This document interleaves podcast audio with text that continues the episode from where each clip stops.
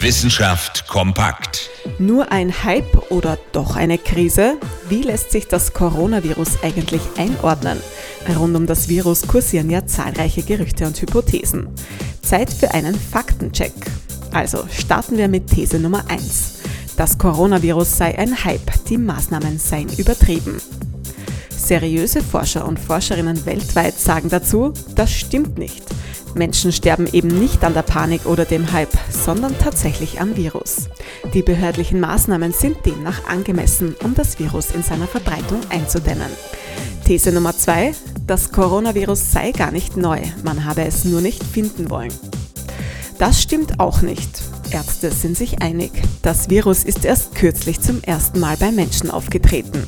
Wie lange dieses kürzlich her ist, ist aber unklar. Die ersten Fälle könnte es möglicherweise schon im Dezember 2019 gegeben haben. Kommen wir zur These Nummer 3. Der Corona-Test diene nur dazu, Geld zu verdienen. Er sei noch nicht mal validiert. Der Test ist in einem vereinfachten Verfahren überprüft worden und er funktioniert. Freilich, unter anderen Umständen würde das Verfahren deutlich länger dauern. Übrigens, die Kosten für den Test tragen die Krankenkassen. Die Entwickler erhalten nichts davon. Die Zusammenfassung unseres Faktenchecks lautet also, kein Hype, keine Geldmache, sondern eine echte Krise. Das ist das Coronavirus. Zum Schluss noch eine Bitte an Sie. Bleiben Sie zu Hause und bleiben Sie gesund.